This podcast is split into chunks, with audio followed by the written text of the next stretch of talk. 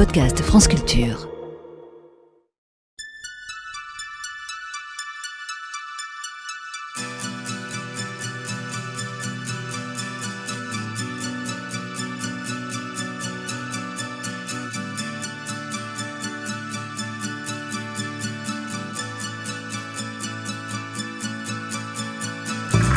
Notre invité a longtemps pratiqué la double appartenance. À l'heure où les partis politiques n'attirent plus, elle a deux cartes. Dans deux d'entre eux, le plus âgé et le plus jeune, radical macroniste, macroniste et radical. Après des études d'ingénieur et un MBA à HEC en 1990, cette fille d'instituteur travaille pour des grands groupes. IBM, Motorola, SFR et Veolia. Elle dirige un cabinet de ressources humaines, l'ADN Renaissance est coché elle fait partie des ministres millionnaires récemment épinglés dans l'humanité. Mais en 2012, envie d'engagement local. Sur ces terres occitanes, elle prend la carte du Parti radical, candidate aux législatives. Échec. En 2017, échec aussi. C'est grâce à l'étiquette En Marche qu'elle est élue, dix ans plus tard, députée de Haute-Garonne en 2022. Mère de Saint-Orens de Gameville, près de Toulouse pendant huit ans, elle voit de près la crise agricole qui est désormais sur le devant de la scène. Ses grands-pères aussi lui ont transmis ce double ADN.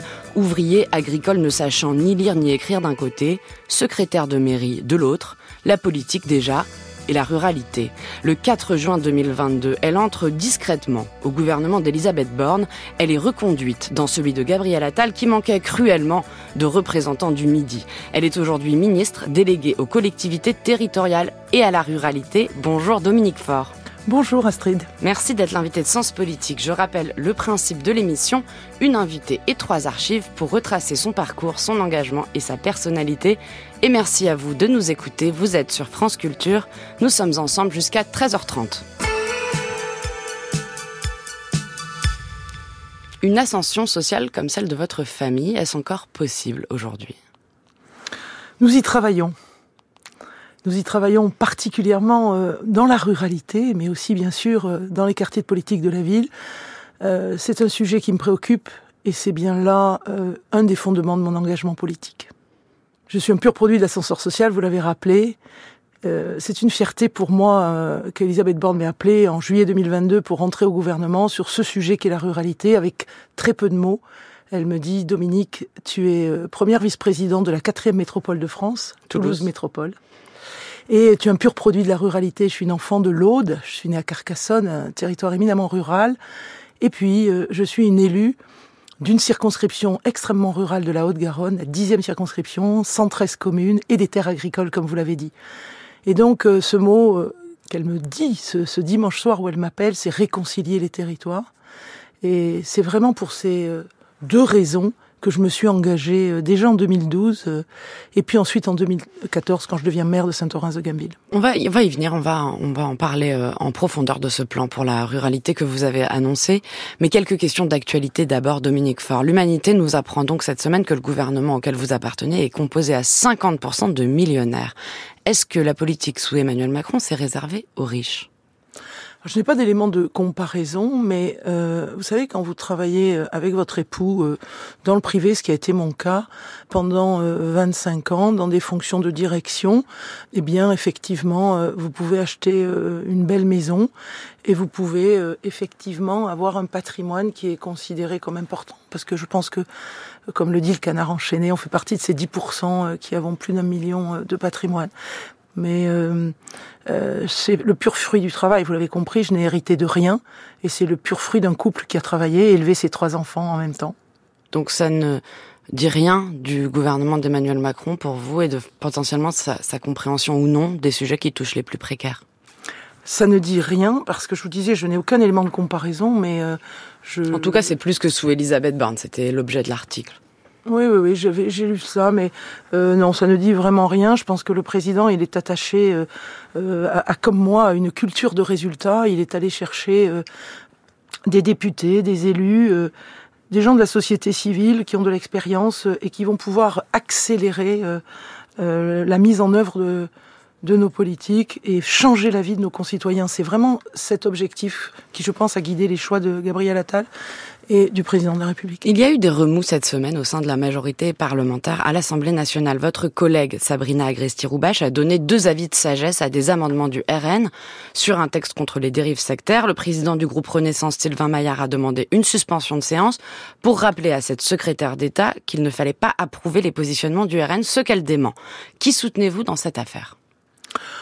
Moi, je, soutiens euh, d'abord euh, le fait que euh, Marine Le Pen et, son parti sont clairement des adversaires. Vous savez, j'ai fait beaucoup de tennis et c'est un adversaire politique. Et donc, je soutiens Sylvain sur le fait que donner un avis de sagesse sur une proposition de, de ce parti, euh, me paraît euh, euh, être critiquable. Cependant, je sais à quel point, quand nous sommes dans l'hémicycle, nous sommes confrontés, et là je suis totalement solidaire de Sabrina qui a fait ce choix personnel à ce moment-là, et qui a peut-être pas mesuré l'impact que cela avait. Et je pense qu'il faut savoir accepter qu'une secrétaire d'État ait, ait, pris une position qui ne soit pas celle et qui ne soit pas la ligne du gouvernement et sa ligne quand on sait que Sabrina vient de la gauche, elle n'a aucune raison euh, d'aller mettre un avis de sagesse. Voilà, donc euh, c'était une je pense qu'il faut pas polémiquer sur le C'était une erreur. Moi, je dirais pas que c'est une erreur, ou si je dis que c'est une erreur, je dis qu'elle est totalement pardonnable. Je n'ai pas eu l'occasion d'échanger avec elle sur le sujet. Est-ce que vous jugez, comme Emmanuel Macron, qu'il est tout à fait normal d'avoir des discussions avec le RN dans l'hémicycle? Alors je juge tout à fait normal, effectivement, d'échanger avec tous les députés et tous les sénateurs. Pourquoi? Tout simplement parce qu'ils sont euh, élus au suffrage universel et on se doit impérativement euh, de n'exclure personne. Moi personnellement, euh, j'ai souffert quand j'ai été candidate sur une commune de gauche, Saint-Orens-de-Gameville, en 2013. J'avais une frange de la population qui, quand j'allais vers eux, me présentait, échanger pour être candidate, eh ben ne me serrait pas la main parce que j'étais pas une des leurs. Et c'était pas si vieux que cela. Et ça, ça m'a marqué, ça m'a fait mal. Parce que même si on ne partage pas les mêmes idées politiques, et même si ce sont des adversaires, bien ce sont des euh, personnes qui sont élues euh, au suffrage universel. Qui ne vous serrez pas la main? Euh, en fait des citoyens considérant que j'étais pas une des leurs parce que j'étais pas de cette gauche un peu extrême. Donc pour vous, vice-présidente du Parti radical, parti qui est né dans la République, on peut serrer la main au RN. Le RN est un parti républicain enfin un parti républicain, c'est surtout des élus de notre République. Donc ils sont, comme le dit Gabriel Attal, dans l'arc républicain. Si Gabriel le dit, je dirais la même chose. Je dirais que euh, il faut euh, travailler euh, avec tous les élus de la République. On est, elle est tellement menacée notre République, notre démocratie par ces violences, et je crois que c'est un sujet que l'on va aborder, qu'il est absolument nécessaire d'apaiser, d'échanger avec les démocrates, les républicains, et surtout les élus de la République. Une dernière question d'actualité sur ce sujet. Il pourrait y avoir du changement lors des questions au gouvernement. La séance du mercredi pourrait être uniquement consacré à un échange entre le Premier ministre Gabriel Attal et les parlementaires. Qu'est-ce que vous allez faire, vous et les autres ministres, pendant ce temps-là? Alors, ne pensez surtout pas que quand le Premier ministre parle, eh bien, nous attendons notre tour pour parler. Euh, Gabriel est un jeune Premier ministre extrêmement euh, talentueux qui tient déjà son gouvernement. Écoutez Gabriel aujourd'hui quand on est ministre pour voir le cap qu'il nous donne après le cap que nous a donné le président de la République, j'ai envie de dire que c'est très précieux. Dernier séminaire samedi dernier, on était tous autour de lui. On avait été, pour ceux qui avons été renommés juste la veille, c'est extrêmement précieux de l'écouter euh, sur euh, ces objectifs, et je pense que vous les connaissez, ce printemps des urgences, cet été des, des, progrès et cet automne du travail. Et ce cap, cette méthode qui est la sienne, je pense qu'il est intéressant que nous nous en imprégnions. Il n'y a pas de risque à se retrouver euh, tout seul face à cette Assemblée nationale qu'on connaît, qui est violente, qui est divisée pour moi, il n'y a aucun risque. Gabriel est très expérimenté malgré son jeune âge, très expérimenté au Parlement. Il a une répartie incroyable. Il sait où il va, il sait de quoi il parle, il travaille.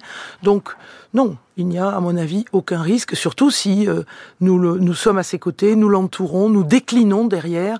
Donc, euh, moi, je n'y vois aucune. C'est une bonne idée de, de votre point de vue. En tout cas, je ne sais pas si c'est une bonne idée, je ne sais pas ce qu'il en est, mais vous m'interrogez euh, sur ce que j'en pense. Moi, je, je, je, trouve que si telle était la décision, euh, il sera à la hauteur. et c'est sincère. Le 14 mars, le groupe Horizon va déposer à l'Assemblée une proposition de loi pour rétablir le cumul des mandats. Est-ce que vous la soutiendrez, vous, ministre de la Ruralité et des collectivités territoriales? Le sujet euh, du cumul des mandats est un sujet qui tourne depuis maintenant 18 mois.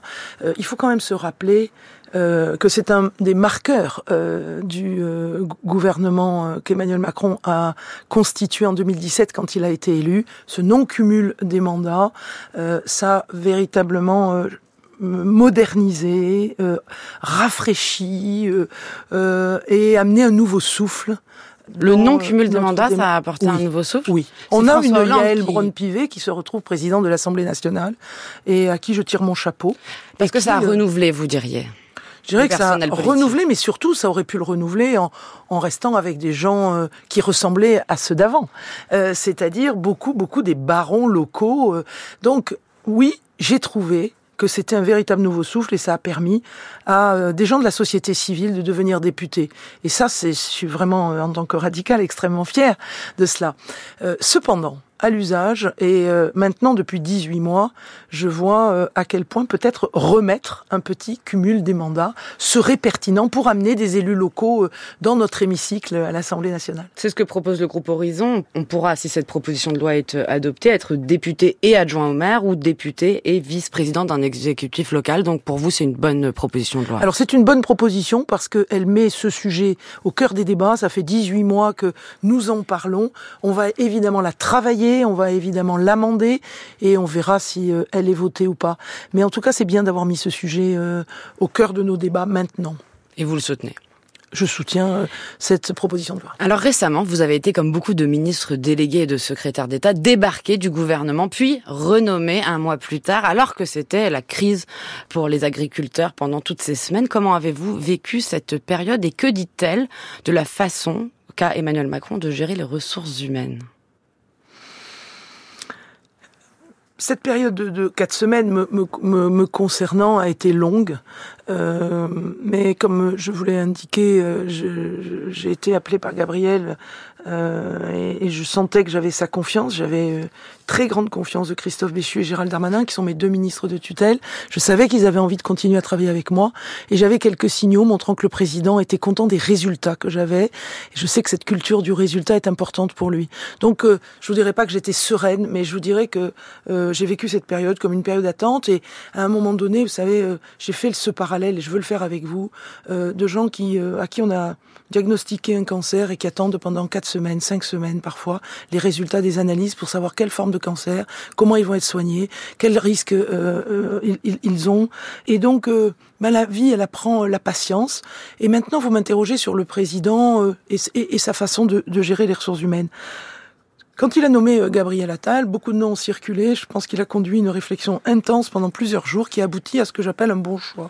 Spontanément, Gabriel Attal venant de démarrer dans un portefeuille ministériel qui était l'éducation nationale et où euh, il commençait véritablement à réussir, bah, ça peut-être pas été le premier choix que de l'enlever au bout de six mois pour euh, lui confier ce portefeuille de Premier ministre. Mais on voit bien à quel point quand vous réfléchissez, vous concertez, vous échangez, vous écartez des idées qui vous paraissaient bonnes, puis vous les reprenez, vous les triturez, à quel point bah, ça donne avoir encore quelque chose de disruptif, de novateur, qui est le plus jeune Premier ministre. Donc, quatre semaines, c'est très long, beaucoup de choses hein, à l'international, beaucoup de choses à conduire, et une envie que personnellement je trouve pertinente pour avoir appartenu à des COMEX dans le monde de l'entreprise, des comités exécutifs, des comités de direction, de commencer à gouverner la France avec 11 ministres de plein exercice. Dominique Faure, vous comparez l'attente de votre renomination au gouvernement à celle de l'attente des résultats d'un cancer? Oui. Je pense que... quand même pas les mêmes enjeux? Absolument pas les mêmes enjeux. Pourquoi je les compare? Je dis simplement que la vie apprend à relativiser et que euh, la vie apprend à attendre. La vie apprend à surmonter, à aller chercher euh, l'espoir en soi, les envies que l'on a, et à maîtriser ces, ces, et que là, quand j'entendais euh, certains euh, me dire et euh, c'est insupportable, c'est inimaginable, c'est impensable ce qu'il vous inflige, Monsieur le Président de la République, en vous faisant attendre quatre semaines. Je leur disais, ces mots me paraissent excessifs par rapport à d'autres personnes qui attendent et qui, elles, sont confrontées à, des choses beaucoup plus graves. Est-ce que vous comprenez ce que je veux dire? Et c'est peut-être surtout les sujets qui euh, attendaient, comme le logement, les transports, qui n'avaient pas de ministre. Et en l'occurrence, là, les, les agriculteurs, la coordination rurale, syndicats agricoles, souvent classés à droite ou à l'extrême droite, appellent à poursuivre hein, les actions euh, coup de poing. Seule façon, disent-ils, de se faire entendre. Ils étaient encore cette semaine devant le château de Chambord pour faire entendre, je cite, les gueux contre les rois. Euh, cette affiche aussi qu'on a pu voir, Macron, tes paysans meurent. Est-ce que les réponses ont été euh, suffisantes de la part de Gabriel Attal et vous, avez-vous pu travailler sur ces sujets-là pendant ces quatre semaines ou simplement vous n'étiez pas à votre poste? Alors je n'ai pas pu travailler euh, sur ce sujet parce que c'est un sujet qui relève principalement du portefeuille de Marc Fesneau et du ministère de l'Agriculture. Par contre, je l'ai suivi évidemment de, très près. Euh, oui, je considère que les mesures annoncées par Gabriel Attal, petit à petit, euh, et il a annoncé des, mesures de trois natures, des mesures de court terme où il a arrêté par exemple l'augmentation du prix du GNR, qui sont toutes mises en œuvre ces mesures court terme d'ores et déjà au bout de 15 jours. Il a annoncé des mesures de moyen terme dont certaines seront déjà annoncées au, Salon de l'agriculture. Puis il annonce évidemment euh, des travaux au niveau de l'Europe qui sont plutôt euh, des mesures à long terme. Mais on voit que dans sa rencontre euh, avec le chancelier allemand, on voit que Emmanuel Macron a pesé sur un certain nombre de sujets européens, mais ce sont des sujets de long terme. Et donc oui, je sens les agriculteurs, moi qui suis sur des terres agricoles en Haute-Garonne, je les sens véritablement avoir confiance parce que on a déjà des preuves euh, de ce sur quoi il s'est engagé quand il a démarré ce dialogue en Haute-Garonne justement. Vous ne sentez pas la colère euh, toujours sur, présente sur le terrain? Je la sens toujours présente, euh, mais je les sens euh, malgré tout euh, commencer à comprendre l'intérêt de plutôt faire avec en refaisant confiance. Et puis, par contre, ils sont dans l'attente de ces résultats plutôt que de tout simplement continuer à s'opposer. Les agriculteurs sont des gens responsables, euh, ce sont des gens qui aiment la terre, ce sont des gens qui aiment le pays, ce sont des gens qui euh, sont des entrepreneurs. Et ils voient bien que de faire contre, euh, ça n'aboutira pas à grand-chose. Donc euh, aujourd'hui, euh, je vais faire un certain nombre de déplacements. Je serai amené à les rencontrer. Je vous en dirai plus. Là, ça ne fait que quatre jours que je suis revenu au gouvernement. Et puis, on va surtout euh, voir euh, ce qu'il en est au salon de l'agriculture, qui m'a l'air d'être bien parti pour être encore un grand salon, une belle édition. Donc, euh, oui, on va prendre la température, mais je pense qu'il faut privilégier l'espoir, la confiance, plutôt que la critique, l'opposition, le blocage des routes. À partir du moment où il a déjà prouvé, par un certain nombre de mesures très court terme, qu'il avait entendu la souffrance des agriculteurs. Vous pensez pas que le président de la République, la semaine prochaine, au Salon de l'Agriculture, sera chahuté Pour vous, ça va bien se passer? Je ne vous ai pas dit ça. Non, non, non, je ne vous ai pas dit ça. Je vous ai dit que je sentais que petit à petit, d'un sentiment de révolte, de colère, de blocage, on revenait vers un chemin plutôt de la confiance. Après, euh, je ne sais pas dire ce qui se passera euh, au Salon de l'Agriculture. Alarme élue, ça veut dire qu'il faut que vous invitiez les maires à donner leur numéro de téléphone au préfet, aux gendarmes ou à la police pour que quand ils appelleront, écoutez-moi, pour que, pour que quand ils appelleront, ils puissent bénéficier d'un traitement spécifique. Messieurs et mesdames les sénateurs, je vous en dirai plus un peu plus tard. Merci à vous. C'est votre voix qu'on entend le 17 mai 2023. Dominique Faure, vous êtes au Sénat, d'ordinaire calme, qui réagit vivement à votre annonce du dispositif Alarme élu pour les protéger des violences, puisqu'on sait qu'aujourd'hui les maires, les élus sont très exposés aux violences, aux incivilités des administrés. Comment avez-vous vécu ce moment politique, Dominique Faure? Je l'ai vécu de façon euh, très difficile. Pourquoi très difficile? Parce que on est au lendemain de l'agression du maire de Saint-Brévin, vous vous souvenez, et euh, je prends conscience, nous prenons conscience de à quel point l'élu n'est plus protégé et n'est plus respecté. Et donc, euh, je rassemble mes équipes et nous bâtissons un premier plan. Et je me rends compte, parce que moi, j'en étais... Euh, euh, je, je, j'en étais pas consciente à quel point un maire agressé doit déjà faire le 17 et non pas téléphoner euh, au capitaine de gendarmerie qu'il a sur sa commune ou sur la commune voisine. Et donc, je mets en place très rapidement, hein, on est euh, très rapidement euh, après l'attaque et, et, la violence du maire de Saint-Brévin, je mets en place un, un premier dispositif que j'annonce sur le perron de Matignon après avoir vu euh, la première ministre avec le maire de Saint-Brévin, avec David Isnard, le président de l'AMF, qui nous avait fait le plaisir d'être là parce que c'est le représentant euh, euh, des maires et il avait fait un aller-retour pour être là.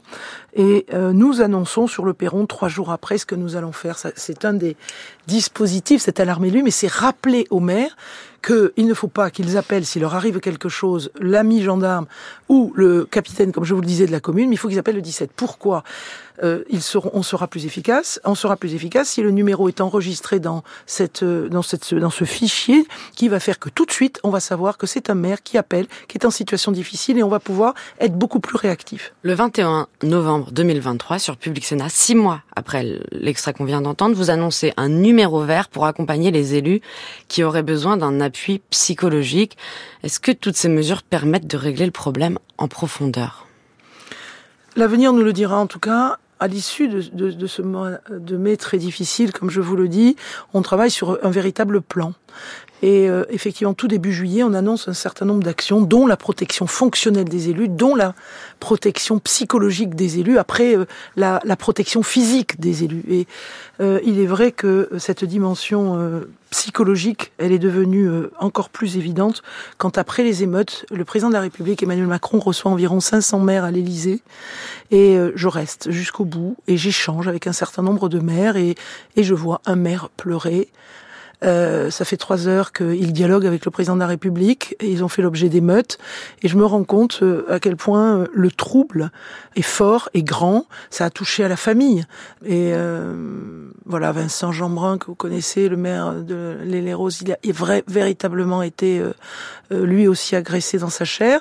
Et donc, cette dimension psychologique pour ceux qui le souhaitent était importante pour nous. Donc, on a mis un budget pour effectivement mettre en place un numéro vert à la fois pour les maires, mais pour alors aujourd'hui peu, euh, mais il est vraiment opérationnel. Le temps de le mettre en place, de former les personnes qui répondent au téléphone et qui dirigent euh, vers des euh, psychologues, ça doit dater du mois de novembre seulement. Alors dans ce plan, pour lutter contre la pénurie de, de maires, puisqu'on sait qu'il y a 1300 démissions depuis 2020 de maires, c'est un tous les jours qui quitte ses fonctions. Vous avez soutenu une loi le 7 février dernier qui a renforcé les sanctions contre les auteurs de violences. Et on attend une autre loi sur la base du rapport Spilbou-Jumel qui crée un statut de l'élu pour euh, renforcer, reconnaître ses compétences, renforcer le statut de maire euh, salarié. Mais la question de la rémunération n'est pas abordée. Est-ce que c'est un chantier que vous aviez ouvert l'été dernier que vous avez abandonné? Je vais euh, répondre à votre question. Je veux juste clore le sujet de la violence faite aux élus pour dire qu'un texte de loi euh, qui a été voté au mois de janvier, euh, définitivement à l'Assemblée nationale, puisqu'il avait été voté à l'unanimité au Sénat préalablement, vise à parfaire ce plan de lutte contre la violence faite aux élus avec la dimension sanction, après la prévention fonctionnelle dont je vous ai parlé, la protection physique. Et donc celui du 7 février, en effet. Et donc, on a là donc un peu clos la mise en œuvre totale avec la dimension législative de ce plan de violence euh, fait aux élus. Et là, vous abordez un deuxième sujet qui m'est très cher, qui est le sujet de la reconnaissance que je crois nous devons donner à nos sentinelles de la République, à nos maires. Et donc, euh, oui, j'ai fait un, gros travail en fin d'année dernière avec environ 400 maires. C'était euh, la, Convention nationale de la démocratie locale. Ils sont venus, on a travaillé toute une journée pour essayer de voir comment on pouvait les accompagner un peu mieux. Et en parallèle, le Sénat et la sénatrice Gattel a porté un texte. Et en parallèle, euh, la députée Spielboot avec euh, Sébastien Jumel, euh, député aussi, dans une proposition de loi transpartisane, ont proposé un texte que je trouve extrêmement intéressant. Donc je vais être au banc pour échanger et dialoguer. Et oui, euh, ce, ce, texte ne fait pas aujourd'hui état d'une augmentation de la rémunération de nos élus locaux. C'est pas le sujet à votre avis? Ah, pas du tout ce texte n'en fait pas l'état, c'est le Parlement qui le propose. Moi, c'est un sujet. Le fruit de mes travaux euh, en fin d'année dernière montre à quel point ils attendent une augmentation de leur rémunération. Donc, ils ont fait ce choix dans cette proposition de loi issue de l'Assemblée nationale de ne pas aborder ce sujet. Depuis euh, vendredi que je suis revenu euh, au travail, j'ai évidemment démarré des travaux avec les associations d'élus pour voir dans quelle mesure et dans quelle proportion nous allons compléter ces textes issus du Parlement avec la dimension qui est absolument nécessaire. Qui pourrait passer par quel dispositif? Alors, un dispositif euh, tout simplement euh, législatif. Une autre loi pour. Non, non, non, on va pouvoir amender celle-là éventuellement. Ah, donc, mais en tout cas, cette, cette dimension est prise à bras le corps dès maintenant avec le Parlement et les associations d'élus locaux pour voir quel est le, le moyen le plus rapide de répondre à cette demande. France Culture, Sens Politique, Astrid de Vilaine. Dominique Faure, une question sur Instagram de Ronan qui nous écrit de Rennes. Ne faudrait-il pas faire davantage de télétravail pour mieux développer la ruralité? Je suis tout à fait d'accord avec Renan.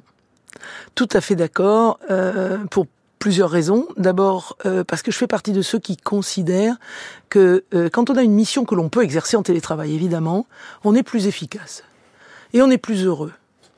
Euh, j'ai beaucoup d'expérience dans ma vie professionnelle de télétravail euh, réussi et d'efficacité qui sont recherchées à la fois par la personne elle-même et par l'employeur. Mais c'est pas ce que propose aujourd'hui le gouvernement. Ben, moi, je, je, vais attendre hein, de voir ce que Stanislas Guérini euh, propose euh, sur ce sujet. Je pense qu'il est en plein euh, dialogue social avec les organisations syndicales il y a des, euh, il y a des sujets qu'il faut prendre en compte. Il y a des, missions qui ne peuvent pas faire euh, l'objet de télétravail. Et donc, ça crée un peu un décalage entre ceux qui peuvent en bénéficier parce qu'ils ont des tâches qu'ils peuvent faire de chez eux au téléphone ou sur l'ordinateur, d'autres qui ne peuvent pas. Donc, il y a un, un certain nombre d'effets de bord euh, que nous devons prendre à la fois euh, euh, dans nos administrations d'État et en même temps euh, euh, dans les collectivités locales, donc la fonction publique territoriale. Moi, j'avais permis à mes agents de, de, la commune de Saint-Orens de Gameville, d'abord évidemment pendant le Covid, mais aussi un petit peu avant et beaucoup plus après, dans euh, pour certaines fonctions de euh, télétravailler. Donc c'est quelque chose qui doit être travaillé euh, avec les syndicats, qui doit être travaillé avec évidemment les, les, les encadrants et qui doit être étroitement lié aux, missions qui sont confiées aux agents. Est-ce que l'on vit un exode urbain, Dominique Faure? Alors moi j'ai tendance à, vous dire que non. Pourquoi? Parce que j'ai fait travailler des scientifiques. Euh, vous savez, on a une petite entité euh, dans une de nos directions euh, qui porte euh, en son sein un travail scientifique avec des géographes, des aménageurs, des urbanistes, des architectes, des sociologues. Et hum, cette entité porte deux programmes, POPSU Métropole et POPSU Territoire. POPSU Territoire est essentiellement dédié à la ruralité. POPSU, c'est un autre sigle, comme on en connaît beaucoup en France. Je vais le, le dire pour les auditeurs et auditrices. La plateforme d'observation des projets et stratégies urbaines. Exactement. Mais ce POPSU territoire qui est né récemment euh, vise à travailler sur les stratégies rurales. Et en fait, euh, je rencontre quasi tous les mois deux à trois scientifiques. Cette euh, entité, qui est dirigée par Jean-Baptiste Marie, me fait rencontrer pour éclairer la réflexion et les politiques que nous portons.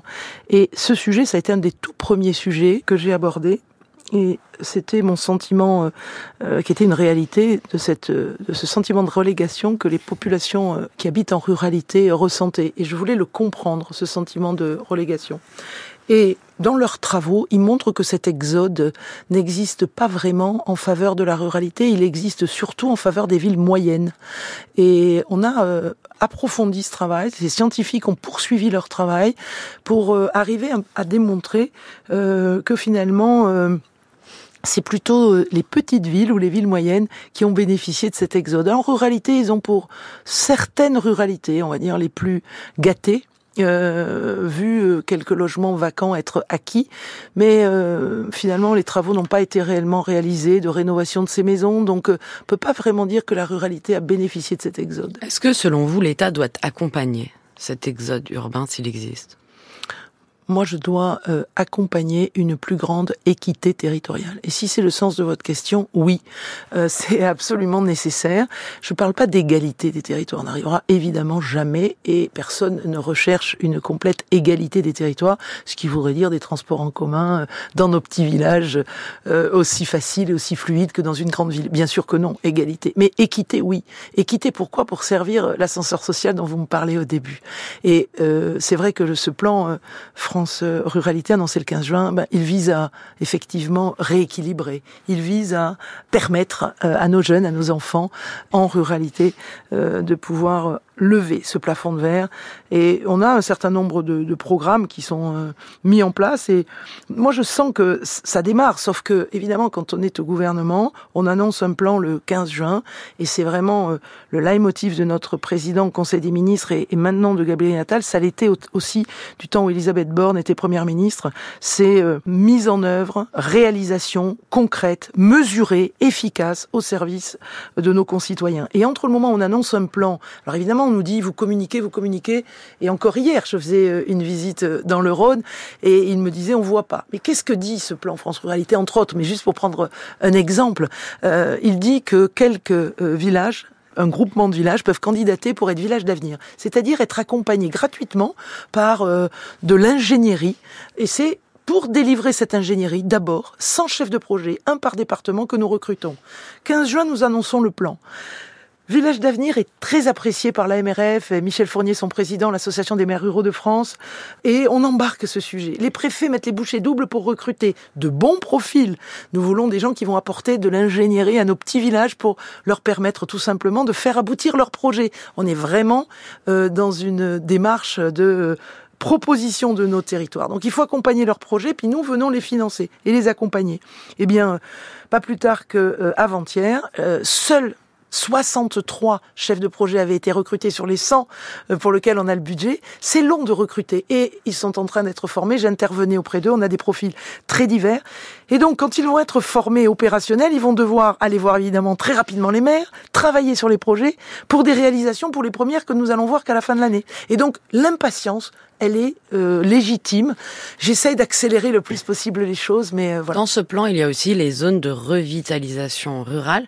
Ça existe depuis 1995. C'est pour exonérer fiscalement les entreprises créatrices d'emplois qui s'implantent dans les zones rurales. Vous avez essayé de le transformer, euh, de le renforcer en 2024. Est-ce que vous pouvez déjà tirer un bilan de ce de ce plan qui fait partie de, de, de, France Ruralité. De France Ruralité. C'est un des quatre axes de France Ruralité. Village d'avenir, je viens de citer, en était un. Et effectivement, euh, euh, est-ce que ça fonctionne ce système Alors, de je ne peux exonération pas vous dire pour l'instant, puisque il sera opérationnel au 1er juillet 2024. Euh, c'est un dispositif qui a été mis dans la loi de finances 2024, dont je suis très heureuse et très fière. Pourquoi? Parce que euh, il sert euh, une France et des territoires plus équilibrés et plus justes. Pourquoi? Parce que nos, nos, ZRR précédemment euh, avaient été renouvelés année après année et les dispositifs avaient été renouvelés.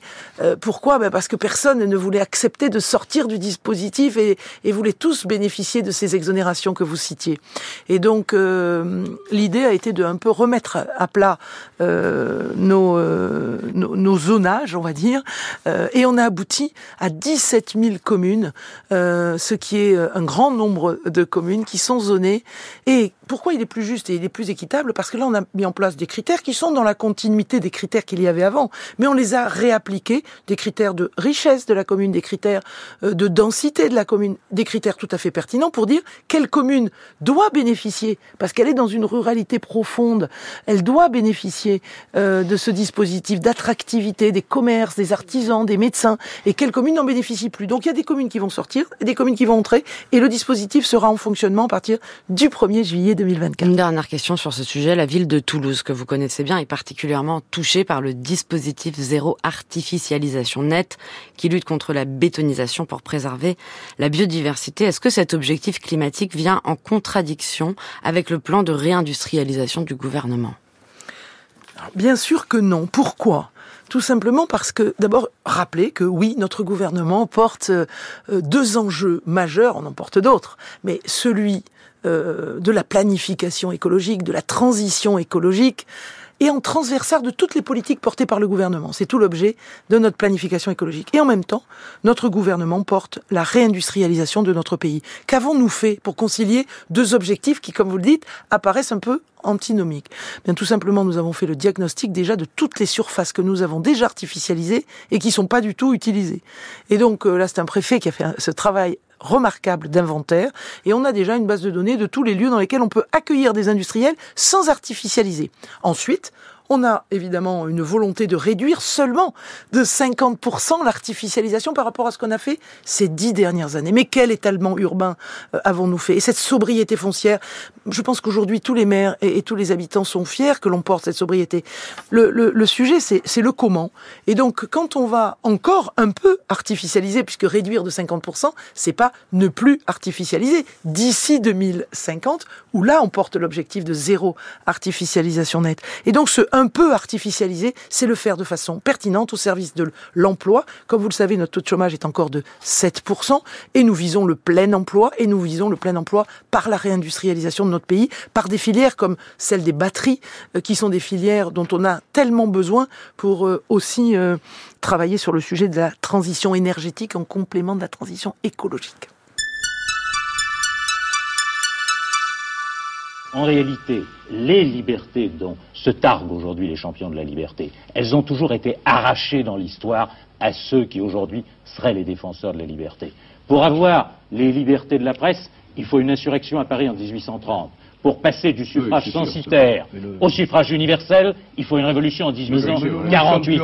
Et lorsque vous en êtes aux droits économiques et sociaux, j'en parlais l'autre jour avec Mauroy à Lille, combien d'hommes sont morts pour le droit de grève Aujourd'hui, vous dites, mais comment C'est acquis, c'est acquis grâce à qui Grâce au mouvement des forces populaires hein. et à ceux, et à ceux dans les pays qui se sont liés avec elles.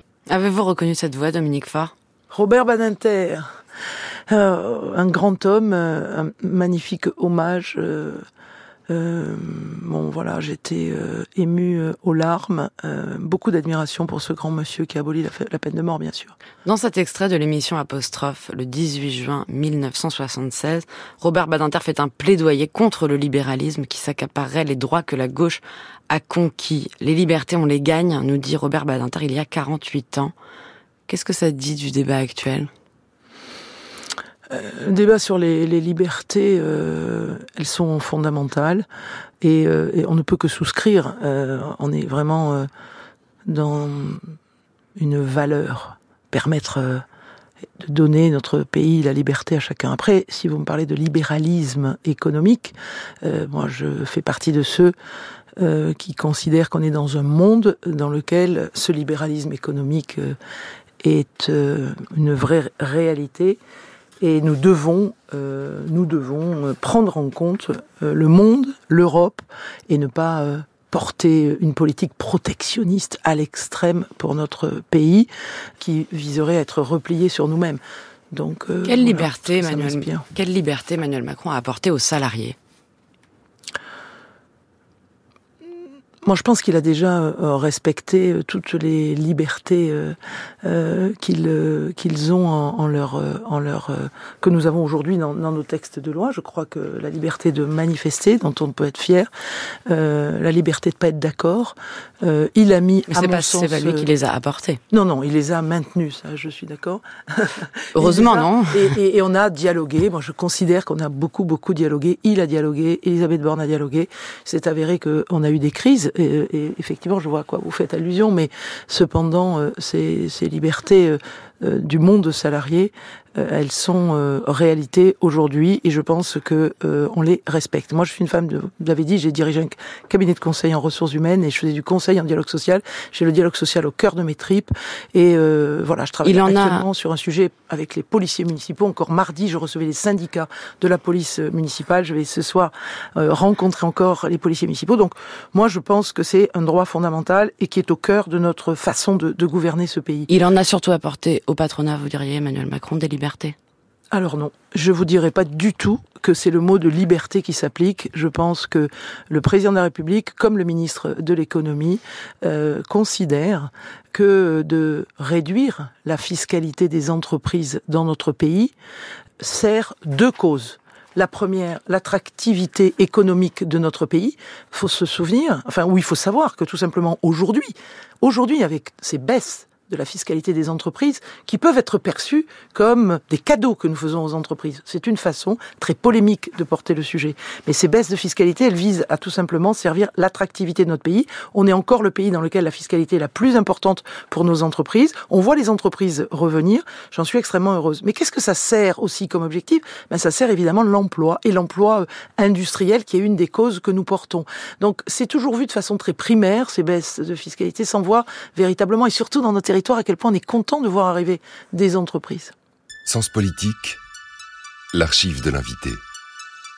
Nous voulons des pouvoirs régionaux qui soient vraiment élus pour servir la région, qui aient vraiment des ressources financières suffisantes pour équiper la région, garantir l'emploi et suivre les problèmes d'évolution de l'emploi pour ne pas tomber dans les, dans les rames comme celui de l'affaire LIP, par exemple, qui est typiquement un problème de pouvoir régional, alors que le gouvernement en a fait un fiasco terrible pendant des mois et des mois.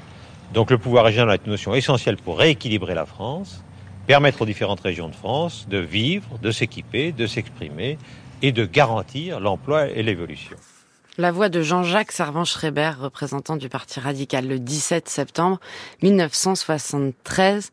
Il a eu de grands représentants, ce parti dont vous assurez aujourd'hui la vice-présidence Dominique Faure, Léon Gambetta, Pierre Mendès France, Jean-Louis Borloo. Aujourd'hui, il semble dans l'ombre. Est-il en train de mourir, ce parti? Le Parti radical ne mourra pas. Le Parti radical euh, travaille euh, sous l'autorité du président Laurent Hénard. Et euh, le Parti radical a une telle histoire, porte de telles valeurs et surtout, comme vous l'avez entendu, en son sein, les territoires. Donc, je ne suis très fier aujourd'hui de vous avoir proposé évidemment un extrait de Jean-Jacques Servan-Schreiber. Vous dire simplement que c'est la semaine euh, de son centenaire. Euh, il est né en 1924. C'est pour ça que j'ai voulu lui rendre hommage euh, en le citant aujourd'hui et surtout vouloir souligner à quel point notre gouvernement et c'est quand même un marqueur du Parti radical, mais aussi un marqueur de notre gouvernement de voilà redonner du pouvoir d'agir à nos territoires et puis voilà illustrer cette mission que le président de la République a confiée à Eric Woerth sur la décentralisation. Comment expliquer qu'il soit si peu visible aux yeux des Français, ce parti? Par exemple, sur YouTube, il n'a que 283 abonnés, quand on sait que Jordan Bardella, président du RN, a un million d'abonnés sur TikTok. Je ne sais pas répondre à cette question, tout simplement. Euh, J'en suis triste. Euh, je m'y implique beaucoup depuis maintenant 18 mois, aux côtés de mes collègues euh, et aux côtés du président. Et euh, on a peut-être tous euh, été absorbés par euh, nos responsabilités, peut-être pas assez donné de temps, d'énergie, d'enthousiasme. mais voilà, je me présente, c'est facile, parce que j'ai pas d'adversaire, mais délégué du Parti radical sur toute la région Pour justement euh, capitaliser sur les départements dans lesquels le Parti radical est fort, parce que sur les 13 départements de l'Occitanie, on a euh, euh, des départements dans lesquels il a une histoire et dans lesquels il est très présent, et puis des départements dans lesquels il s'étiole un peu. Donc je vais déjà tester ma capacité à le revigorer, le vivifier. On a tout pour. On a tout pour le manifeste du Parti radical euh, qui avait été porté par Jean-Jacques Servan-Schreiber. En 1970. Exactement. Euh, il est encore valable. Il est encore valable. Et, Et donc je vais m'appuyer dessus pour aller rencontrer les fédérations de chacun des 13 départements, puis ensuite bien sûr contribuer au plan national à la structuration, l'organisation euh, de notre parti aux côtés du Et c'est l'étiquette que vous avez choisi de conserver aujourd'hui, celle de, du vice-présidente du Parti radical. Merci Dominique Faure, ministre délégué aux collectivités territoriales et à la ruralité, d'avoir été l'invité de Sens Politique merci à toute l'équipe, à la préparation Anne-Claire Bazin, à la réalisation Perret Legras, à la technique Ludovic Auger, à la vidéo Lucas Finet. Vous pouvez réécouter cette émission sur l'application Radio France et sur franceculture.fr. Merci de nous avoir suivis. À la semaine prochaine.